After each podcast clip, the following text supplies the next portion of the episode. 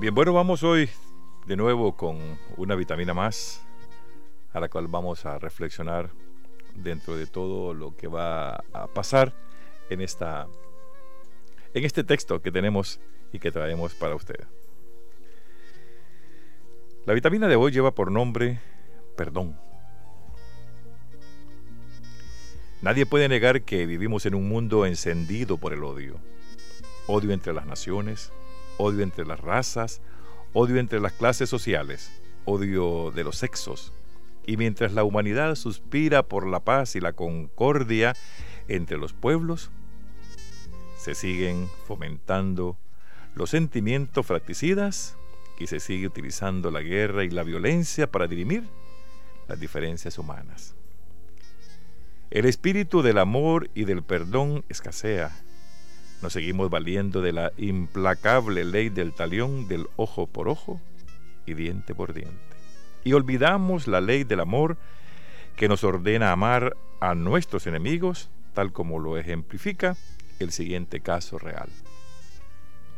Una señorita había presenciado como, como su enemigo político había dado muerte a su hermano. Tiempo después, cuando la joven trabajaba como enfermera en un hospital, reconoció en uno de sus pacientes al asesino de su hermano. El hombre estaba muy enfermo, debatiéndose entre la vida y la muerte. Del cuidado de ella dependía su vida. En lugar de vengarse por lo que había sucedido años antes, la mujer decidió perdonarlo. Se esforzó enormemente por salvarle la vida y lo consiguió.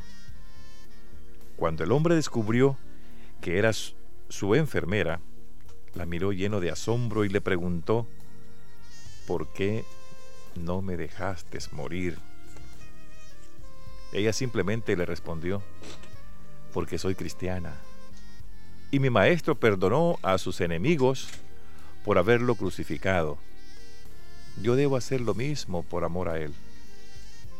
Entonces el hombre con las palabras entrecortadas por la emoción, alcanzó a decir, si eso es lo que significa ser cristiano, yo también quiero serlo. Se requiere más valor y fuerza espiritual para perdonar que para expresar la venganza con muchos, como muchos pretenden hacer la justicia. La sublime doctrina de Cristo nos enseña a dejar que Dios juzgue a los demás en lugar de que ellos sean objeto de venganza humana. El odio, el rencor y la sed de venganza no pueden tener cabida en el corazón de quien se considere cristiano. Con razón Jesús nos exhorta a ser perdonadores y compasivos con todo aquel que nos haya agraviado y ofendido en cualquier forma. Este proceder no solo garantiza nuestra paz interior, sino que además nos da la alegría que expresa nuestro amor fraternal aún a aquel que no lo merece. Esta es la lectura de esta vitamina hoy, de hoy.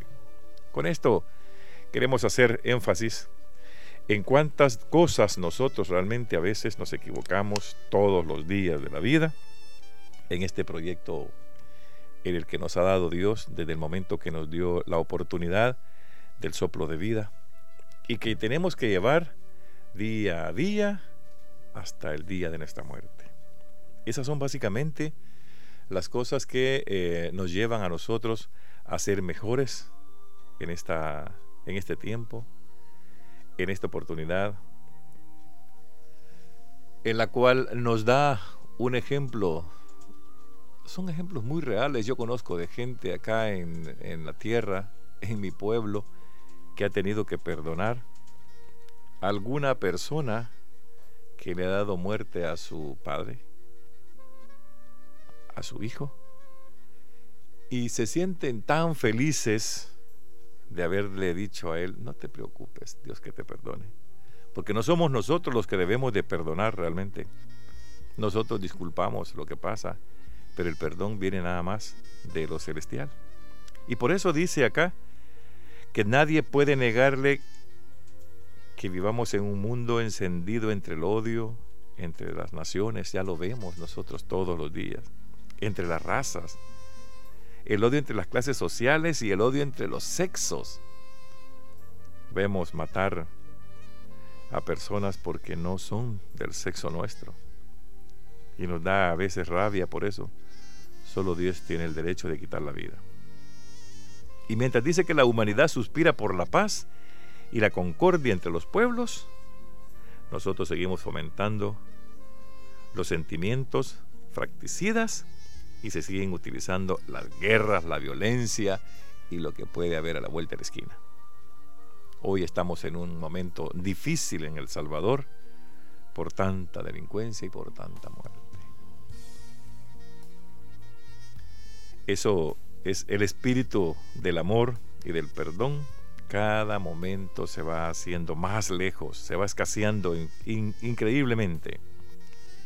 Por eso a veces nos da aquel rencor a muchas de las personas que sentimos este odio, que sentimos este momento en el que debemos de vengarnos, en el que hacemos la ley del talión, el ojo por ojo y el diente por diente.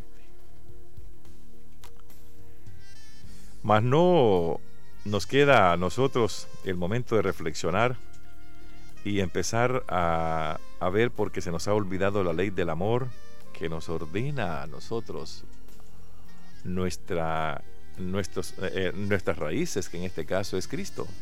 Aquí no nos vamos a ir a ninguna de las, de las sextas, sino que es Cristo. Nosotros estemos en una o estemos en otra, o nos congreguemos con, en una iglesia o en otra iglesia, al final lo que estamos siguiendo es a Cristo.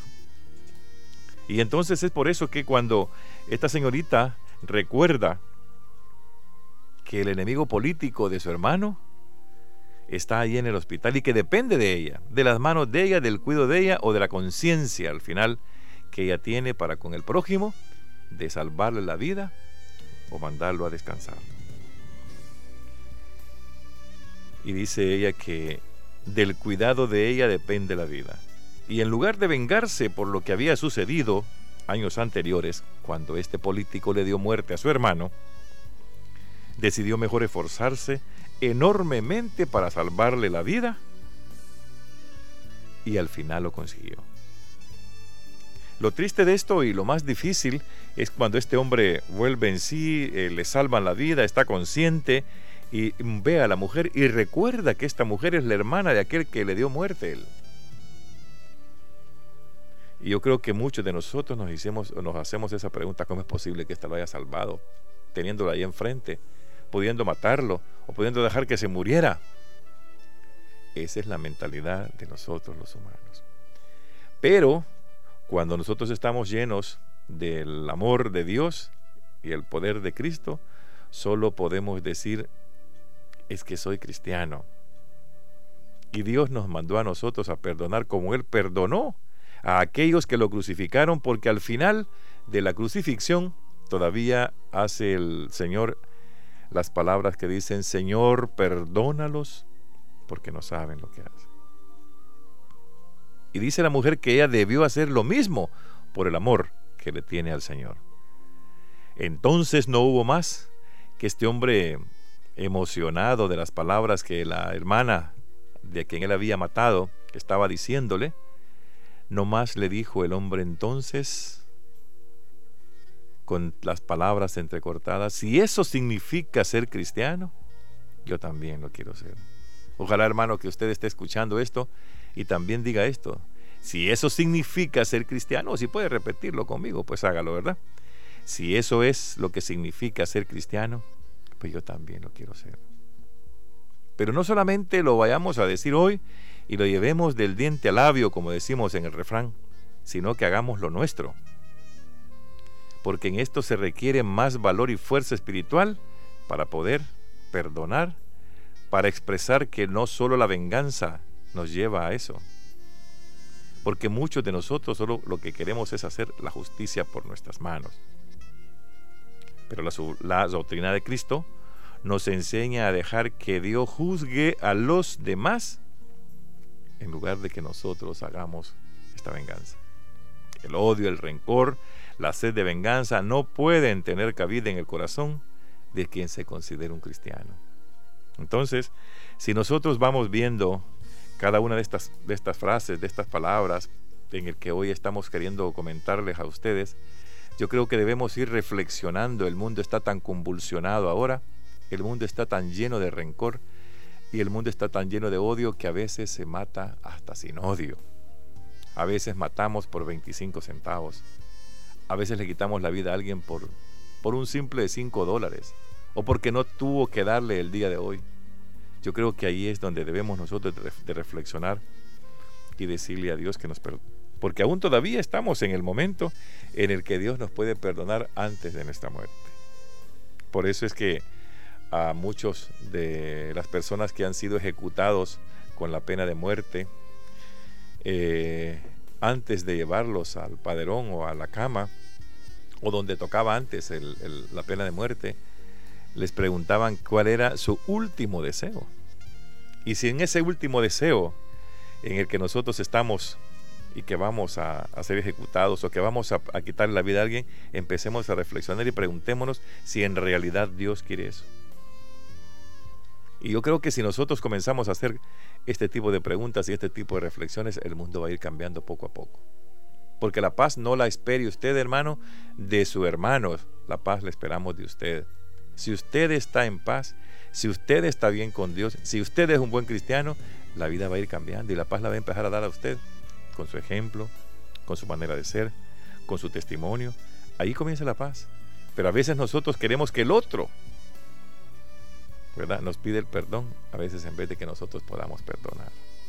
Y aquí dio un ejemplo fuertísimo esta mujer que, que después de haber visto, eh, presenciado eh, darle muerte a su hermano, esta persona que una vez lo tuvo ella también ahí en el hospital como enfermera, lo que hizo ella realmente es perdonarlo y poner todo el esmero que ella pudo tener y el tiempo necesario para poder salvarle la vida. Con esto nos da un ejemplo a nosotros los humanos, con esto nos da un ejemplo a todos aquellos también que en este momento están pensando ir a cometer un error. Por favor, deténgase, que el odio, que el rencor y la sed de venganza no tenga cabida en usted, ni mucho menos en su corazón si usted se considera cristiano. Por eso hoy Jesús nos exhorta a ser perdonadores y compasivos con todo aquel que haya agraviado y haya ofendido en cualquier forma a nosotros mismos. Por eso, este proceder no solo va a garantizar la paz interior, sino que además nos va a dar la alegría, de exhortar, de exhortar esa fraternidad con todo aquel que realmente lo merece y con todo aquel que es nuestro hermano. Recuerden que la vida es muy linda y que para verla de esa forma nosotros debemos de seguir el ejemplo de Dios ya que estamos hechos a imagen y semejanza de Él para poder llegar al perdón de cualquier problema. Esta es la vitamina de hoy. Dios que los bendiga a todos.